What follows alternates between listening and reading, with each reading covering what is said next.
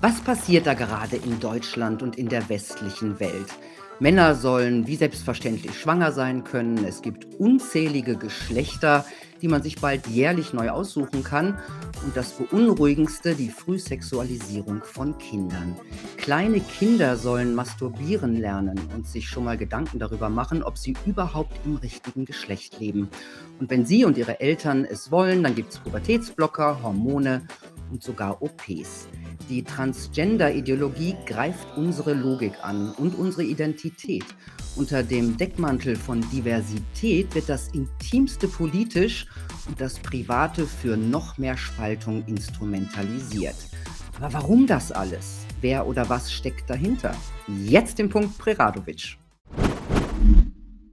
Hallo Tom Oliver Regenauer. Hallo Milena, danke für die Einladung.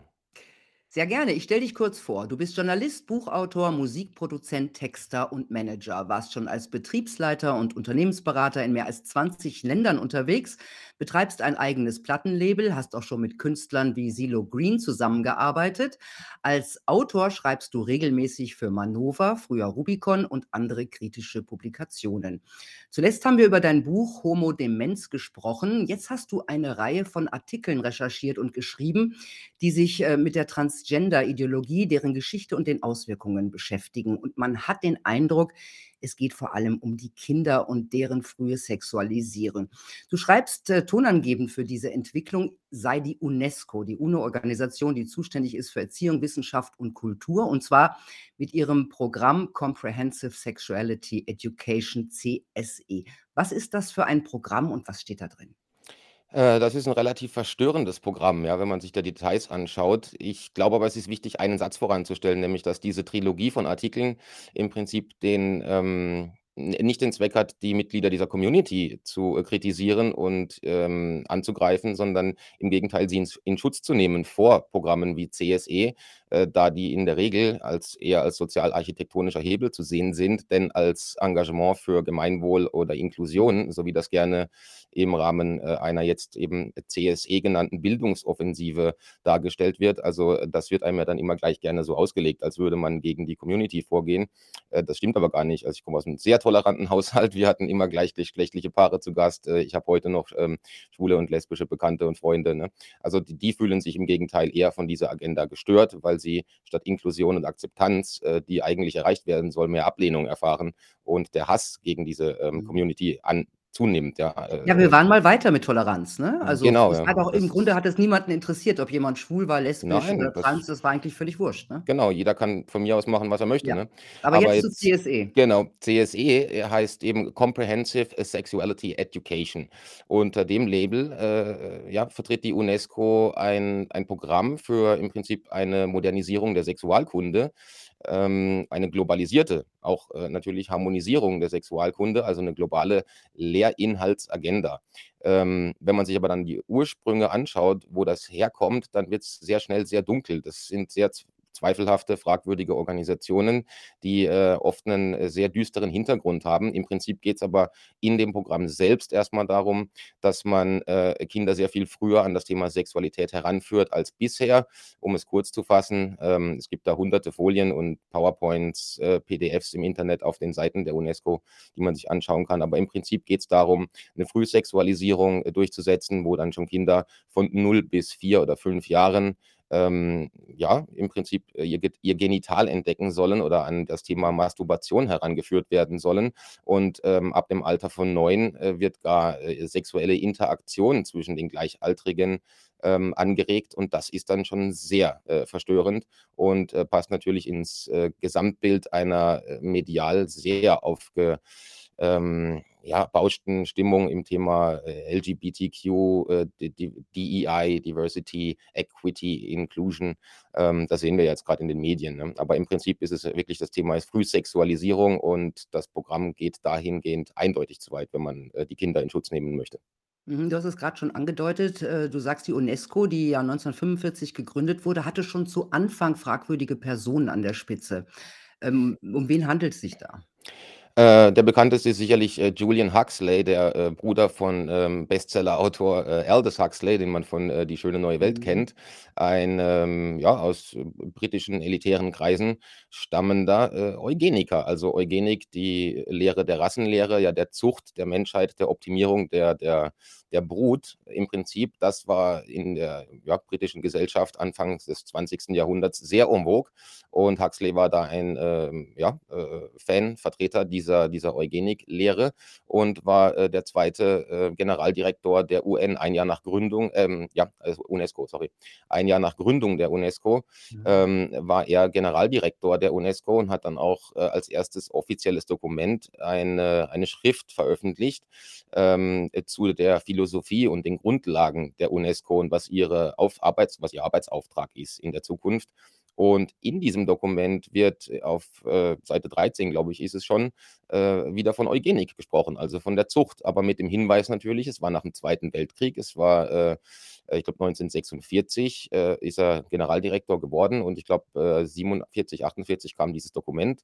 Ähm, und, ähm, klar hatte da das Thema Eugenik und Rassenlehre eine sehr negative Konnotation. Wir Mhm. sind grad aus dem Naziregime gekommen. Äh, deswegen sagt er dort aber auch so Dinge wie: „Das Undenkbare muss wieder denkbar werden in der Zukunft, um die Probleme der menschlichen Spezies biologisch, äh, zu ähm, in den Griff zu bekommen“, ja? Also, nichts anderes als Selektion, äh, durch eine Herrschaftskaste im Prinzip und, äh, sehr verstörend, weil das ist genau das, was die Nazis, äh, vorhatten. Das ist das, was, äh, die Eugeniker vorhatten und es ist im Grundsatzprogramm der UNESCO festgehalten.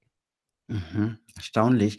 Und du kritisierst auch die Organisationen, mit denen die UNESCO, also heutzutage bei diesem CSE-Programm zusammenarbeitet. Äh, was sind das für Organisationen und was macht sie verdächtig?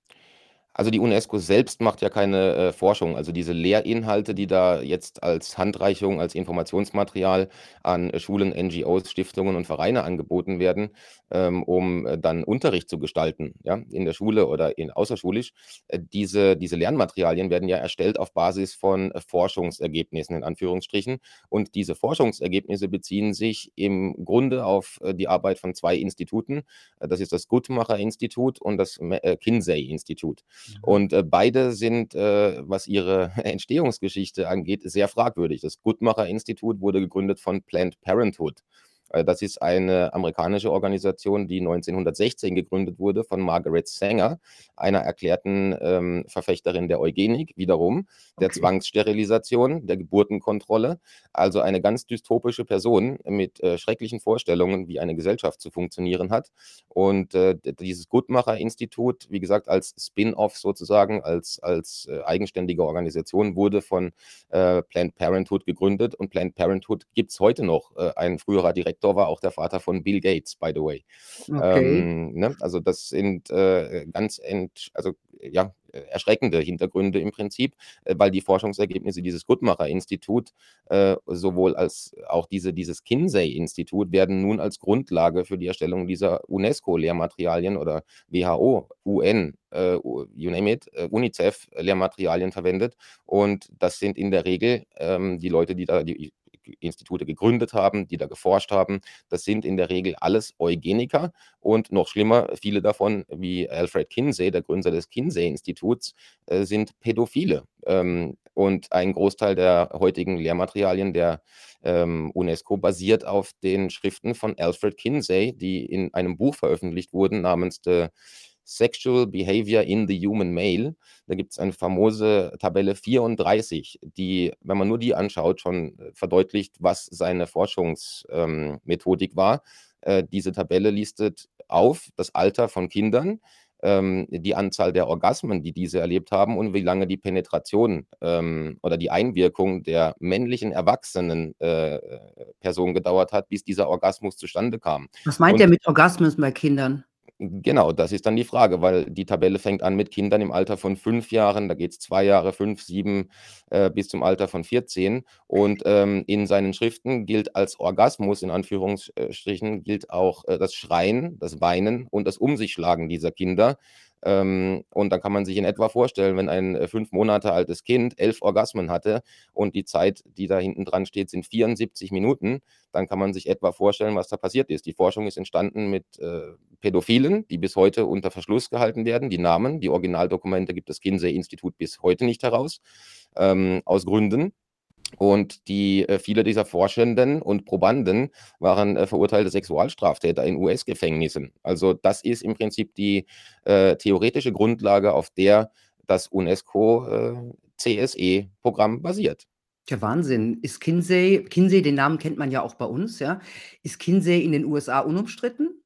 Äh, ne, es gab klar, es gab schon, äh, seit, äh, über zehn Jahren gibt's da, äh, konservative Kräfte, die sich dann eben gegen diese, in Anführungsstrichen, progressive Agenda wehren. Die sagen, da geht's um Frühsexualisierung, die ihn klar als Päda als Päderasten, als Pädophilen, ähm, äh, darstellen und entsprechende Belege gibt's ausreichend. Also, er hat ja auch selbst, äh, geforscht in Anführungsstrichen und, äh, in seinem Dachgeschoss Hunderte Minderjähriger äh, durchlaufen lassen. Das ist also, man kann sich kaum vorstellen. Ähm, und da gibt es Gegenwind natürlich, aber wir wissen, dass die, äh, äh, ja, die Meinungshoheit im Debattenraum wird von medialen Deutungseliten äh, kuratiert und da äh, kommen die progressiven Stimmen deutlich mehr zu Wort als eben die konservativen äh, Stimmen. Da gab es aber, in Amerika gab es einen großen Zusammenschluss, der, ähm, das waren ähm, Bundes, äh, Bundesrichter, nicht Bundesrichter, sondern Anwälte waren das, oder? Anwälte, genau, aber es war nicht einfach eine Anwaltskammer, sondern die ähm, Staatsanwälte, glaube ich, waren es. Ein Zusammenschluss, ALC heißt die Organisation. Äh, die hatten sich vor ähm, über zehn Jahren da schon äh, klar positioniert und Papiere veröffentlicht. Es gibt auch eine Webseite Stop the Kinsey Institute, ähm, die dazu Schriften und äh, Lehrmaterial, also Inhaltsmaterialien und, und Inhalte anbieten, wo man sich das nochmal anschauen kann. Und ein Vergleich aber der, der Programme, also einfach ein Vergleich des CSE-Programms mit den Schriften von Kinsey, ist ähm, ja frappierend. Es ist im Prinzip das Gleiche. Ne? Ja, und verrückt, es ist ja nicht nur die UNESCO, auch die WHO und sogar äh, hat zusammen mit der Deutschen Bundeszentrale für gesundheitliche Aufklärung, also Lauterbach unterstellt, die haben zusammen einen Ratgeber herausgebracht, in dem bereits Neugeborene als sexuelle Wesen bezeichnet werden, die man so früh wie möglich über Masturbation und lustvolle Erfahrungen aufklären sollte. Ähm, woher kommt gerade jetzt diese äh, plötzliche Agenda in Sachen äh, Kindersexualisierung?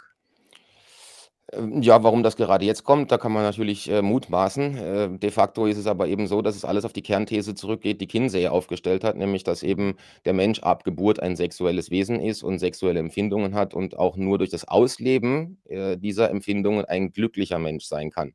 Ähm, dass das jetzt gerade passiert, ähm, also beziehungsweise es ist ja nicht gerade jetzt, ist seit 2017, 18 sehen wir, dass diese LGBTQ, die EI-Agenda äh, verstärkt in den Medien aufkommt, dass wir da äh, eine, ja, ich möchte sagen, Buchstabenpropaganda ähm, sehen, ne, also aus dieser Bubble, ähm, die wahrscheinlich aber eben damit zusammenhängt, dass man insgesamt Transhumanismus ähm, versucht, das kennen viele Leute auch schon, also das Verschmilzen, das Verschmelzen des, des biologischen Körpers mit dem digitalen Raum. Ähm, sowas, was eben auch Elon Musk anbietet mit seinem Neuralink Brain Chip äh, Gehirnimplantat, äh, wo man sich dann äh, Sprachen reinladen äh, können soll ins Gehirn etc.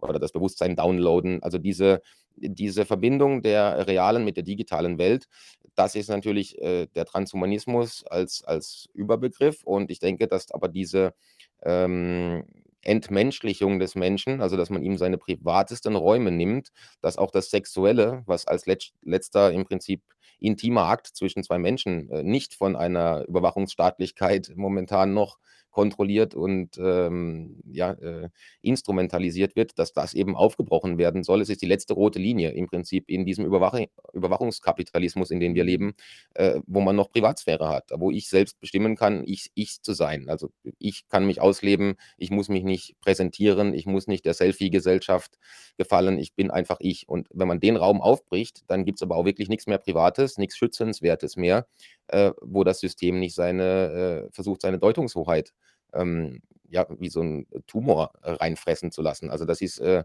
glaube ich, mit die, die mhm. unterschwellige Vorbereitung für diese Transhumanismus-Agenda. Äh, ja, normalerweise waren Eltern dafür verantwortlich, äh, ihre Kinder auch aufzuklären. In der Schule gab es eine, ja, sagen wir, rudimentäre Aufklärung, äh, Fortpflanzungsorgane, wie geht das?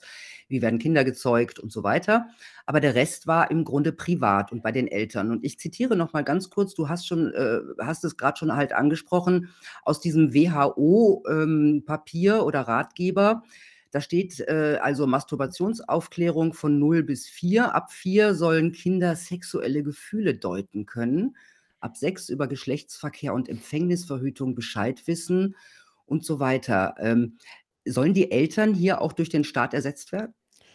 Ich denke, das ist eine, äh, zunehmend erkennbar äh, erkennbare Tendenz. Also, gerade in den USA, wo die Pädiatrie, also auch die Kinderärzte, ähm, äh, ungeniert mit dem Thema werben, dass man im im frühesten Alter, ab 14 im Prinzip, äh, Geschlechtsumwandlungen nicht nur, äh, durch Hormone et cetera vornehmen soll, sondern auch durch Operationen. Äh, diese diese ganze Agenda, deutet darauf hin, dass man die Eltern entmachtet, ja. Und es gibt mittlerweile Rechtsprechung in den USA auch, dass, äh, minderjährige Kinder gegen den Elternwillen, also gegen das, äh, ausdrückliche Nein der Erziehungsberechtigten solche Operationen und Behandlungen durchführen äh, lassen dürfen in Kliniken. Die Zahl der entsprechenden Patienten in Anführungsstrichen nimmt exponentiell, also oder nicht exponentiell, aber nimmt verdoppelt und verdreifacht sich im Zweijahresrhythmus. Also es ist wirklich äh, eine klar erkennbare Tendenz, dass es weggeht von diesem beschützten familiären Umfeld hin zu einer Staatlichkeit, die sich da einmischt in Bildung, in, in ähm, ja, das ist auch dann die Formung des Charakters im Frühjahr. Und äh, wie gesagt, die US-Pädiatrie äh, wirbt da mit dem Slogan, Alter ist nur eine Zahl. Also, äh, ne, das ist, äh, wenn man sich das alles anschaut, ähm, hat das mit unseren gängigen Moralvorstellungen oder mit, mit einem traditionellen ähm, wertebasierten und, und auf Vertrauen basierenden Umgang mit Sexualität im Körper oder auch der Familie als Institution nichts mehr zu tun. Ne, auch mit unserer Logik nicht. Kinder sollen ja auch unter Anleitung von Erwachsenen Masturbation lernen. Also, bei der Vorstellung kriege ich ganz komische Gedanken. Äh, glaubst du, dass das wirklich auch eine pädophile Agenda ist?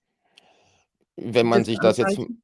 wenn man sich das jetzt mal versucht, bildlich vorzustellen, was das heißt, dieser Satz, das würde ja heißen, im Biologieunterricht steht künftig vielleicht 'n 9 oder Zehnjähriger an seinem Platz oder vor der Klasse und, äh, der Lehrer legt Hand an.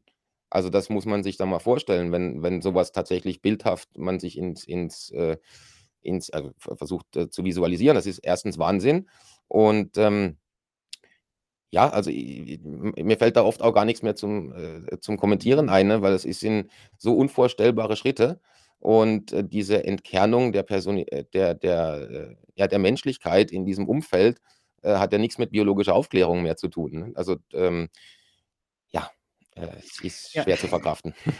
Ich finde es auch. Ich es ist mir schon bei der Vorbereitung auf dieses Thema aufgefallen.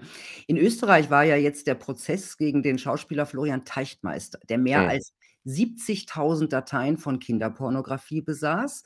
Aber nicht nur das, er hat die Da Dateien auch selbst, äh, bearbeitet, sich da quasi irgendwie reingearbeitet und, ähm, er hat das Ganze mit wirklich sehr, sehr verstörenden Gewalttexten, also Sado äh, äh, versehen.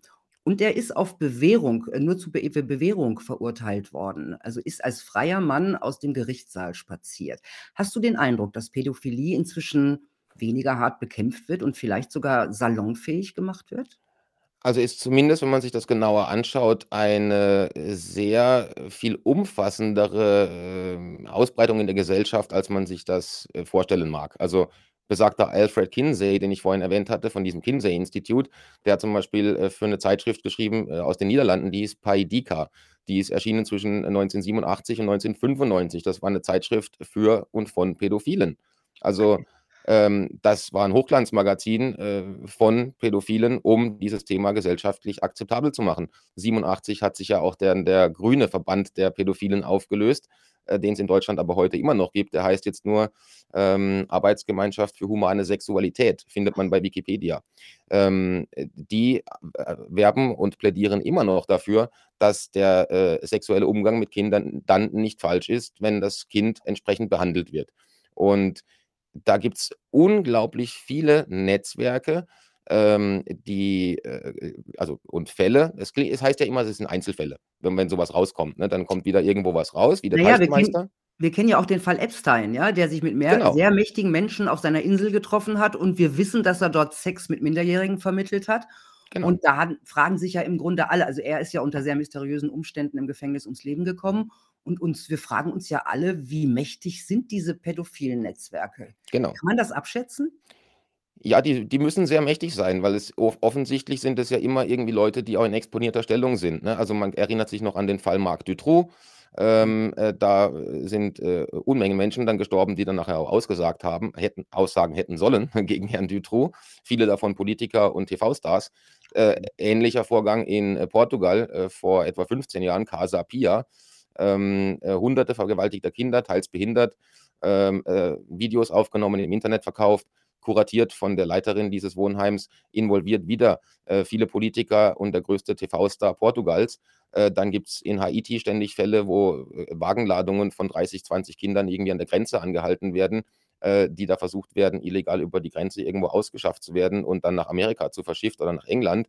Ähm, und, das sind immer komischerweise die Heime, ähm, äh, also, äh, zuvorderst die Heime, die zum Beispiel von der Clinton Global Initiative, äh, betrieben werden, ne? Also, das das das hängt da alles sehr zusammen. Die Clintons haben der Dame, die dann in dem Transporter war mit den 30 Kindern, dann den Anwalt bezahlt und, äh, dann wurde sie in Haiti wieder freigelassen, äh, wo sie in U-Haft war wegen diesem Vorgang. Und so finden sich, äh, Dutzende und Hunderte Einzelfälle und Artikel auch bei, äh, Daily Mail in in England oder BBC, wo es dann hieß, ähm, n 9.000 Kinder waren in einem Jahr nach äh, aus Afrika nach England für Blutrituale, äh, verschifft worden. Das ist 'ne Headline bei der BBC. Also, ich habe das in das auch sind in diese das sind diese Babyfarmen, ne, wo die Kinder ja auch zum Teil auch gezüchtet werden. Ja, und auch die grassierende Armut sorgt natürlich dafür, dass dort, wenn 'ne Familie 4, 5 Kinder hat, äh, äh, dass sie schweren Herzens dann in der Hoffnung, es geht ihm im Ausland besser, eines verkaufen. Damit retten sie vielleicht ihre 4, die sie noch da haben, weil sie Nahrung beschaffen können und und Essen kaufen. Auf der anderen Seite wird dieses eine Kind aber dann vermutlich umgebracht und, äh, landet bei irgendwelchen, äh, Pädophilen in Großbritannien. Und wie gesagt, das sind wenn man sich das immer anschaut, dann ist das 'n Einzelfall hier, 'n Einzelfall da. Aber jetzt ich habe diese Trilogie von Artikeln und noch einen über diese Pädo-Netzwerke geschrieben. Wenn man sich dann mal anschaut, wie viele Einzelfälle es sind und in welch exponierter Position gerade auch die Leute, die dann verurteilt werden oder die dann da die Anwälte stellen oder die dann die Stiftungen finanzieren sind, dann ist es offensichtlich 'n elitärer Sport, äh, oder 'n Hobby. Ähm, deswegen heißt der eine Artikel auch „Mord ist ihr Hobby“, ähm, äh, wo wirklich, äh, industriell, äh, äh, Kinder und Menschenhandel betrieben wird. Und, äh, es gibt Statistiken, dass der dass der das Marktvolumen des, äh, Menschenhandels und Kinderhandels hat letztes Jahr, ähm, ich glaube, oder 21, äh, das Volumen des Drogenhandels überschritten. Also, da kann man sich mal Ja. ausmalen, äh, und Drogenhandel weiß jeder, dass das internationa der internationale Drogenhandel hat, äh, 'n höheres Brutto also 'n höheren Umsatz, ein höheres Marktvolumen als manch eine, äh, Staatskasse. Mhm. Und das ist schon, äh, viel. Heftig, das ist schon heftig, ja. Ähm, diese ganze Agenda der Frühsexualisierung von Kindern wird ja durch diese Transgender-Ideologie transportiert.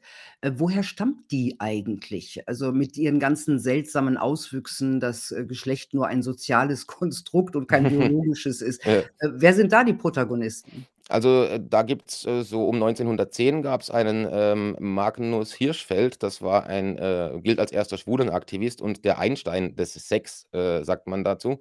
Der war ein jüdischer, ähm, Homosexueller in, äh, Deutschland. Der hat 1910, ähm, dort das äh, 1910 oder 1919, ne, 10, glaube ich, hat er das, ähm, äh, Sexualforschungsinstitut da gegründet, äh, Hirschfeld in Berlin. Und hat dann dort auch in den 20er Jahren die ersten, ähm, Geschlechtsumwandlungen operative Geschlechtsumwandlungen vorgenommen, also, ähm, Kastration und Amputation von Körperteilen, ähm, sodass, äh, dort aber auch Probanden dann verstorben sind, die sich dem früh ausgesetzt haben. Und das war einer der früheren Proga äh, Protagonisten dieser Theorie, ähm, der auch zum Beispiel den Begriff Transvestit, äh, geprägt hat. Das kommt von, äh, Magnus Hirschfeld. Ähm, der wurde dann von den Nazis irgendwann, ähm, äh, praktisch ins Exil verscheucht, ja, und das Institut dann irgendwann in den 30ern dicht gemacht, alle Schriften verbrannt. Äh, er war ja auch Jude, ne? Also, das Mhm. Erstaunliche ist aber auch da, dass Markus Hirschfeld äh, Magnus Hirschfeld als, äh, Homosexueller, Anhänger des jüdischen Glaubens, ein großer Verfechter der Eugenik war. Also, schon wieder diese Rassenlehre, ne? Und der 2. große Protagonist in diesem Feld, äh, heißt bezeichnenderweise John Money, also wie Geld. Äh, der kam dann nämlich in den 50er Jahren in Amerika, äh, richtig in Fahrt. Der hat, also war 'n Neuseeländer, Psychologe, der hat in Harvard studiert und hat dann in Amerika im Prinzip die Grundlagen für diese Queer-Ideologie gelegt. Ähm, und von ihm stammt nämlich auch dann der Satz, ähm, dass das Geschlecht nur ein soziales Konstrukt ist und äh, sich praktisch heute auf morgen wandeln kann, wenn man sich halt anders fühlt. Das basiert im Prinzip auf John Moneys Schriften und Thesen. Und dann muss man auch wieder feststellen, äh, John Money war äh, pädophil, hat für die vorhin erwähnte Zeitschrift Paidika aus den Niederlanden Artikel geschrieben, wo er mehrfach rechtfertigt, dass äh, sexueller Verkehr mit Zehnjährigen völlig in Ordnung ist, wenn der Zehnjährige dabei keine Probleme hat. Ähm, wie man dann da feststellen will, ob der Probleme hat oder nicht oder im späteren Leben traumatisiert Wenn Schreien ist. ein Orgasmus ist, ja. Ja, und wenn er dann äh, Kinseys Thesen folgend ähm, die sexuelle Stimulation, äh, auch das Weinen, Schreien und Schlagen als Orgasmus empfindet, dann kann man sich in etwa aus, ausmalen, welchem Mindset diese Leute unterwegs sind. Und äh, es zieht sich einfach durch. Egal in welche Ecke man da schaut, es sind immer Eugeniker und es sind immer wieder Pädophile. Ja, 80 Prozent dieser Menschen, die da Grundlagenforschung, in Anführungsstrichen Forschung, äh, betrieben haben und Schriften verfasst, auf denen die heutigen ähm, Schriften der UNESCO etc. et al. Äh, bestehen, die sind alle pädophil. Ja, ja, und jetzt haben wir sogar jetzt ist es im Alltag angekommen durch das Selbstbestimmungsgesetz in Deutschland, wo jeder einmal im Jahr sein Geschlecht wechseln kann, also eins dieser unzähligen Geschlechter, äh, annehmen kann. Wer behauptet, es gibt nur zwei biologische Geschlechter, gilt inzwischen als rechtsradikal. Ähm, das ist auch so verrückt. Und, äh, durch diese äh, Transpropaganda und gerade was Kinder angeht, äh, sehen wir ja auch, dass es viel mehr angebliche Transkinder inzwischen gibt, also als vor dieser Mhm. Propaganda. Und inzwischen werden ja auch verstärkt Pubertätsblocker eingesetzt, ne? Teilweise ja auch, damit die Kinder erst mal in Ruhe überlegen können, ähm, in welchem Geschlecht sie nun wirklich zu Hause sind. Aber diese Medikamente sind ja keine Bonbons, ne? Was können die anrichten?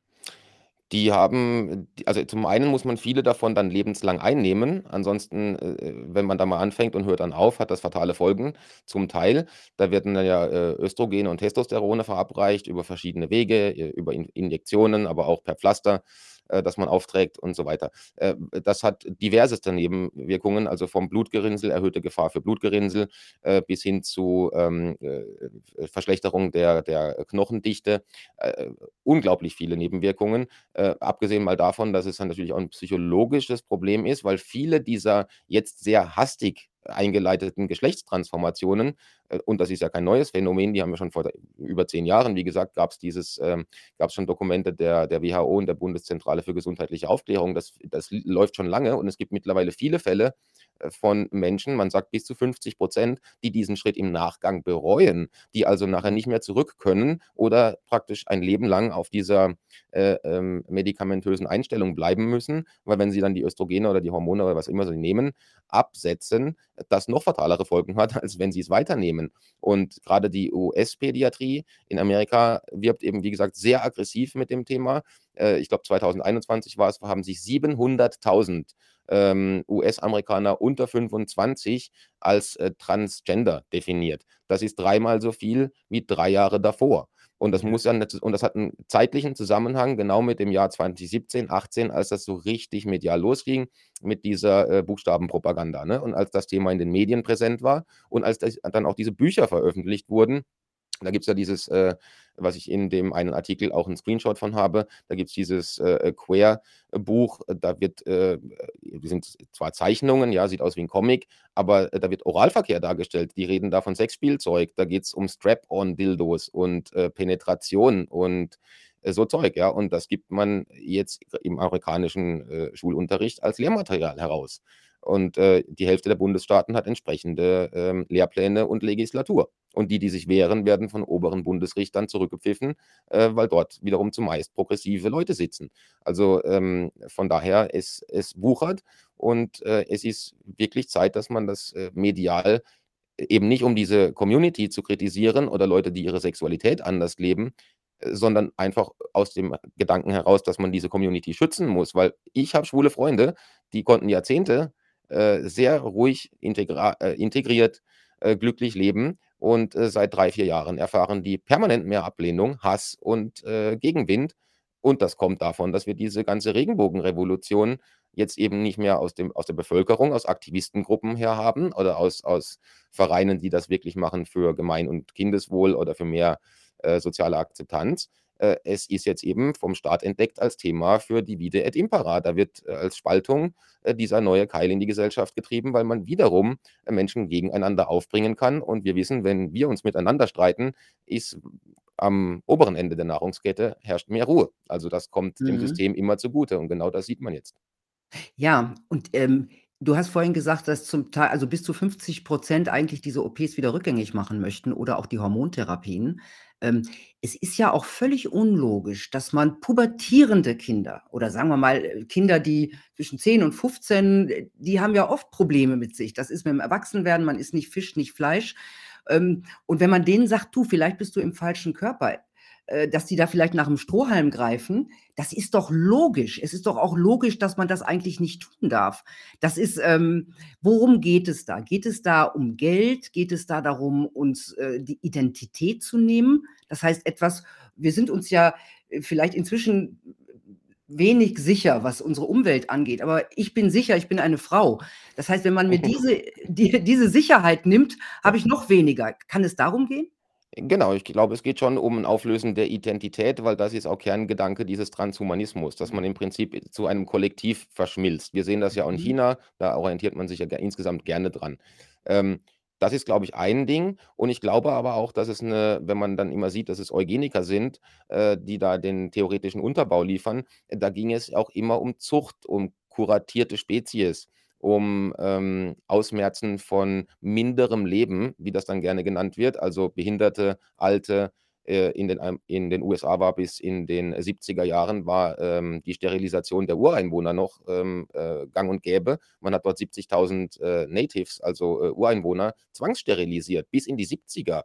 Also, das ist nicht nur, dass man uns die Identität nimmt, es geht da auch um ich denke, äh, vorder äh, hintergründig auch um die Depopulationsagenda. Wir hören ja ständig, dass der Mensch das Problem ist und der Planet überbevölkert und, äh, wir sind eigentlich das Virus und die arme Erde.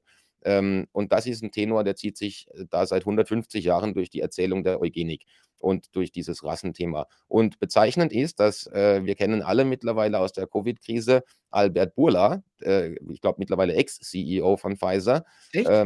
Echt? Ich ich meine oder ist er noch CEO? Ich Ich habe da, glaube ich ja, aber gut. gut, Wir wir anyway. kennen ihn alle als Wir den, äh. Verhandlungspartner von Frau von der Leyen, die geheimen Genau. SMS, wo der sogenannte Impfstoff dann heimlich gekauft wurde, Äh, g verhandelt. ganz lauteres Geschäftsgebaren natürlich. Genau. Ähm, interessant ist aber, wo hat 'n der seine Sporen verdient? In der Pharmabranche. Er hat sie verdient, indem er, äh, geforscht hat an der chemischen, äh, Sterilisation und Kastration von Schweinen und, äh, sein Plan war, 'n Medikament zu entwickeln, das die chemische Kastration von Schweinen durch Impfung ermöglicht.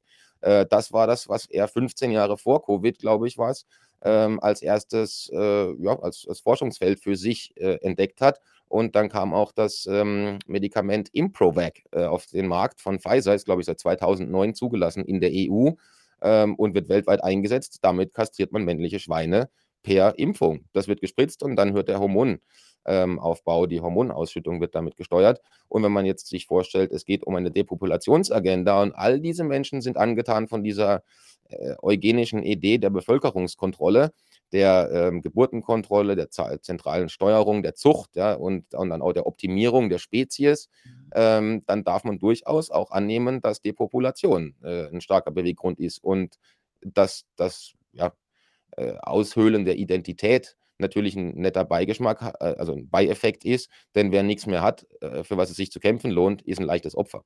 Ja, Und, ja. ähm, das sehen wir im auch arabischen Raum. Das sind im Prinzip die Leute mit 'nem starken Glauben oder die noch traditionell stark irgendwo verhaftet und verwurzelt sind. Die sind nicht so anfällig für, äh, Werbung und Propaganda und für Manipulation und Nudging und Sozialarchitektonik. Äh, wir dagegen im Wertewesten sind da sehr anfällig, ne?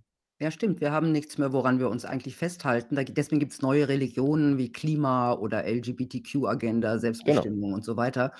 Ähm, äh, ja, äh, es es es wird ja auch inzwischen wieder diskutiert, zum Beispiel, was ja, was ist mit den Alten und Kranken? Jemand, der Diabetes hat oder wer oder äh, der der an die Dialyse muss alle 2 Tage. Das kostet alles 'ne Menge Geld, ne? Das gibt's schon so Artikel, wo das drinsteht. Dann hinterher heißt es natürlich: „Aber natürlich, äh, wir sind ja ethische Menschen.“ Aber allein die die Tatsache, dass das alles wieder diskutiert wird, dann durch die künstliche Intelligenz, ähm, werden jede Menge Arbeitsplätze wegfallen, ja? Ähm, auch Harari, äh, der Vordenker auch des WEF, äh, hat ja auch der der Historiker hat ja auch von einer unnützen Population oder von unnützen Mhm. Menschen oder so gesprochen. Und in Kanada werden Menschen, die, ähm, in die sich, sagen wir mal, obdachlos sind, die verzweifelt sind, denen wird nicht, äh, geholfen, indem man ihnen Mhm. einen Job gibt oder eine Wohnung, sondern indem man ihnen beim Selbstmord hilft. Ähm, wo kann das enden? Ja, also ich denke, das geht Richtung Selbstabschaffung, ne? Also dann, wie du sagst, Kanada ist, äh, da 'n Vorreiter. Da hat sogar 'ne US-Zeitung, ich weiß nicht mehr, ob's die Washington Post oder die New York Times war, äh, hatte da 'ne Headline, dass, ähm, die neuen Euthanasiegesetze, äh, Kanadas hätten ein starkes Echo aus der Nazi-Ära. Ähm, also wenn das die Amerikaner über die Kana Kanadier schreiben, ist schon bedenklich.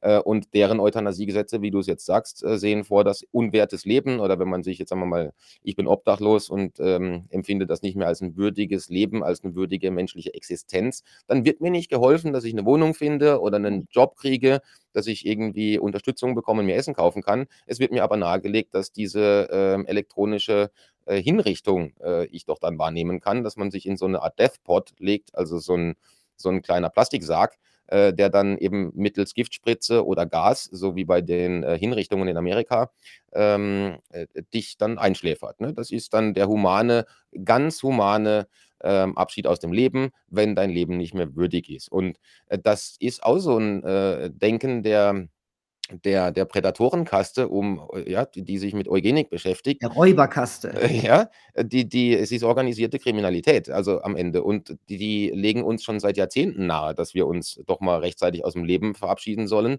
um der jüngeren Generation, äh, das Feld zu räumen und nicht so viel Geld zu kosten. Henry Kissinger wird gerne mit dem Satz zitiert: „Die Alten sind nutzlose Fresser.“ Interessant, dass er das gesagt hat, als er auch schon 'n sehr alter Sack war. Ja, aber Ähm, zur ne? Elite gehörte. Ich glaube, da werden doch gewisse Unterschiede gemacht, oder? Und der ist jetzt über 100 und lebt immer noch. Also von daher diese diese Selbstabschaffung, äh, das gehört zu diesem: „Wir sind das Virus, der Mensch ist das Problem, wir sind Überbevölkerung. Je mehr von uns sterben, desto besser.“ Es gibt ja dann auch, äh, das, ähm wie heißen die jetzt schon wieder? Birth Control Movement, glaube ich. Äh, es gibt 'ne Frauenbewegung, äh, die dafür eintritt und plädiert, dass man eben nicht mehr schwanger wird. Die lassen sich dann alle äh, ähm, sterilisieren Wegen oder Klima, ne? ja, weil man eben nicht das Klima mit den Babys belasten will, äh, noch mehr Leben auf der Erde. Also, man sieht, dass die Leute das verinnerlicht haben in in weiten Teilen und sich selbst als Problem wahrnehmen. Also, Also das das ist 'ne lang angelegte Agenda, äh, die ich auch kenne, weil ich als Kind auch immer das, äh, Gefühl hatte, ne, meine Eltern sind äh, waren mal Grünenwähler und, äh, Hippie-Haushalt, ähm, im Prinzip im Großen und Ganzen. Da war auch das Thema Umweltschutz war permanent im Vordergrund und man hatte natürlich immer das Gefühl, der Mensch verschmutzt den Planet und es gibt vielleicht auch zu viele Menschen, äh, bis man sich dann also wenn man näher damit beschäftigt und die Details anschaut und man merkt, das ist halt Blödsinn, ne? Ja, äh, außerdem um Umweltschutz geht's ja auch schon lange nicht mehr. Und, ähm, das, was wir als Ethik kennen, das oder auch was wir mit also sagen wir mal noch im Religionsunterricht gelernt haben, ähm, also Jesusbotschaften und so weiter, das, was wir ja, was wir eigentlich verinnerlicht haben, das hat ausgedient? Ja, also da gibt's ja dann jetzt die Bioethik und dann gibt's die biosoziale Forschung, dann gibt's die biodigitale Konvergenz. Ähm, da gibt's ganz viele tolle neue Begriffe, die sind aber im Prinzip alle eine Fortführung der eugenischen Ideen, äh, weil die Organisationen heißen ja sogar noch gleich. Also, äh, Julian Huxley, wie gesagt, der vorherige erwähnte, äh, UNESCO, ähm, war, äh, zuvor in seinem Leben, äh, Chef der British Eugenics Society, der britischen Eugenikgesellschaft, die die, ähm, Zeitschrift „The Eugenics Review“ rausgegeben hat. Diese Zeitschrift von Cambridge University Press gibt's heute noch, die heißt aber und die wurde nicht abgeschafft und, äh, irgend 'ne andere aufgelegt. Das ist die gleiche Zeitschrift, die sich einfach umbenannt hat in den 80er oder 60er Jahren, also relativ spä 68, glaube ich. Äh, die heißt heute einfach The Journal for Biosocial Science, also das Journal für biosoziale Mhm. Forschung.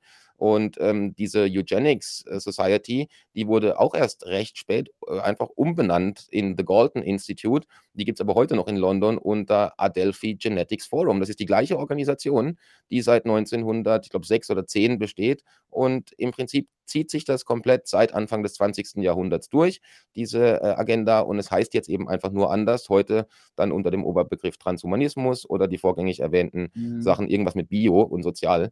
Überall, wo sich das mischt oder biodigitale Konvergenz, das sind alles die gleichen Ideen wie vor 100 Jahren und die sind alle völlig inhuman. Ja, früher früher waren's mal Ideen, ne? Jetzt wird's aber umgesetzt genau. und, ähm, alle machen mit, was ja auch so wahnsinnig erstaunlich ist, wie gehorsam die Wirtschaft auf den Zug Transgender-Ideologie aufspringt und Identitätspolitik, ja? Also, bei Adidas haben Männer für Damenbaden Bademode posiert. Budweiser hat für sein Bud Light mit einem Transgender-Influencer geworben und allen 4 Firmen ist eins gemeinsam, die haben damit riesige Verluste gemacht. Anheuser-Busch, dem Budweiser gehört, sogar Milliardenverluste. Und man fragt sich natürlich: „Warum machen die das?“ Und man kommt da drauf, dass es vielleicht nicht ganz freiwillig ist, ne? Genau, also da ist im Prinzip, äh, der Korporatismus, äh, äh, vorneweg, ne? Also, dass dass diese, äh, ungesunde, äh, Melange aus Staat und Konzernen und Finan Finanz und Bankenvehikeln, äh, die sich da zusammen in Public-Private Partnerships Ships bewegt. Ähm, und alle Großkonzerne werden im Prinzip ja von 3, äh, Finanzvehikeln kontrolliert: BlackRock, Vanguard und, Fidelity State Street oder so. Das sind die Mhm. 4 großen, ja, und die gehören sich dann auch noch gegenseitig anteilig. Also, im Prinzip ist wie eine Firma. Ähm, und die haben massiv, genau wie die Rockefeller Foundation, die Human Rights Campaign, HRC, ähm, äh, unterstützt finanziell und ins Leben NGO, gerufen. ne? Ist 'ne NGO, genau, äh, in Amerika. Äh, die hat diesen Corporate Equality Index aufgesetzt, also, äh, ein Index, der Unternehmen danach bewertet, wie inklusiv und DEI sie sind, also Diversity, Equity, Inclusion, inwieweit sie dieses, ähm, Quer-LGBTQ-Programm umsetzen intern. Dann kriegen die ein also ist wie 'n Sozialkreditsystem für für Konzerne. Und wenn du ein schlechtes Rating hast, dann kriegst du halt von BlackRock, äh, keine Investments mehr. Das heißt, äh, Larry Fink, der CEO, der Chef von BlackRock und Gründer, hat, äh, selber bei 'ner New York Times Podiumsdiskussion gesagt: „Ja, diesen Wandel, den wir wollen, den muss man erzwingen.“ Und die erzwingen den genau über dieses Punktesystem, denn selbst wenn 'n Konzern wie Anheuser-Busch, die haben als ich den Artikel geschrieben hatte, hatten die, äh, 15,7 Milliarden, glaube ich, war schon der Verlust innerhalb von 1, 2 Wochen. Ähm, dann Target, große Handelskette in Amerika, hatte auch irgendwie, glaube, äh, 12 Milliarden Verlust. Äh, bei Disney, der eine Film, der rauskam, Strange Worlds, 'n Anime-Querfilm, hatte über 140 Milliar äh, Millionen projizierter Verlust und die machen alle das trotzdem weiter. Die Pressemitteilung von Disney war danach: „Ja, ist äh, jetzt war 'n Flop, ja, aber die nächsten paar Filme noch mehr queer und noch mehr LGBTQ.“ Äh, weil, wie die französische Zeitung Le Monde geschrieben hat, die befinden sich in einer Zwickmühle des Auf und Ab, äh, der Woke-Bewegung. Und die wird gesteuert von, äh, diesen, äh, CEI, Corporate Equality Index und Human Rights Campaign Vehikeln, die dann eben wiederum den Firmen klarmachen: „Wenn ihr nicht unserem Punktesystem folgt, wenn ihr uns wenn ihr nicht der Agenda folgt und euch praktisch unterordnet zum eigenen finanziellen Nachteil, dann sind die Investments ganz weg. Und wenn ich in 'ner Firma heute den Finanzhahn zudrehe als BlackRock, dann habe ich die in der Hand. Ähm, Mhm. ja, dann dann kann ich deren Marktwert im Prinzip, äh, über Nacht kaputt machen.“ Und, äh, von daher, äh, diese Konzerne machen das nicht freiwillig, die werden im Prinzip gezwungen, ja? Das sind gekaperte Unternehmen und dann sieht man, die, die sie kapern, sind dann auch die, die die Agenda vorgeben. Und das sind BlackRock-Konsorten und äh, BlackRock und Co. und diese, äh, Mhm. Konsorten aus'm Korporatismus. Und alles, um diese Agenda immer weiter in die Köpfe der Menschen zu dreschen, ne? Ja, weil wir nicht sehen, dass die äh, äh, es ist ich nenne das immer generationsübergreifend organisierte Kriminalität. Wir denken immer in einer Lebensspanne, nämlich in unserem Leben.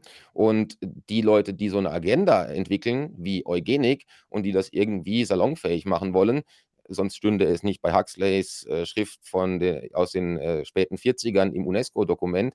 Die überlegen sich sehr wohl generationsübergreifend ihre Agenden auszurollen, weil sie wissen, dass manche Dinge, äh, so gegen deinen und meinen Willen sein werden, dass wir uns dagegen wehren. Wenn ich das aber ganz langsam einmassiere mit dem, äh, Argument, dass wir was Gutes tun, nämlich den Planeten retten Mhm. oder mehr gesellschaftliche Akzeptanz für, äh, Transmenschen schaffen, dann habe ich natürlich 'n Argument und kann das über 1, 2 Generationen medial und diskursmäßig in die Gesellschaft einmassieren, bis gewisse Dinge akzeptabel werden. Und die Kinder von heute werden als Eltern von morgen 'ne ganz andere Vorstellung haben von Sexualität, als wir beide die haben. Ja, ich also, ich sage oft, und das höre ich auch von anderen: „Gott sei Dank sind wir nicht mehr jung.“ Ja. Wobei für die Jungen wird das dann alles normal sein, ne? Also, das fan war ein sehr hoch also, ein hochinteressantes und doch auch bedrückendes Gespräch. Vielen Dank, Tom, für deine Arbeit und für das Graben nach Zusammenhängen. Gerne. Danke. Danke dir für die Einladung, Milena. Tja, Leute, kann euch die Website von Tom Oliver Regenauer, also Regenauer Press und seine Artikel auf Manova nur empfehlen, ja? Also, in der Beschreibung seht ihr auch, wie ihr da hinkommt.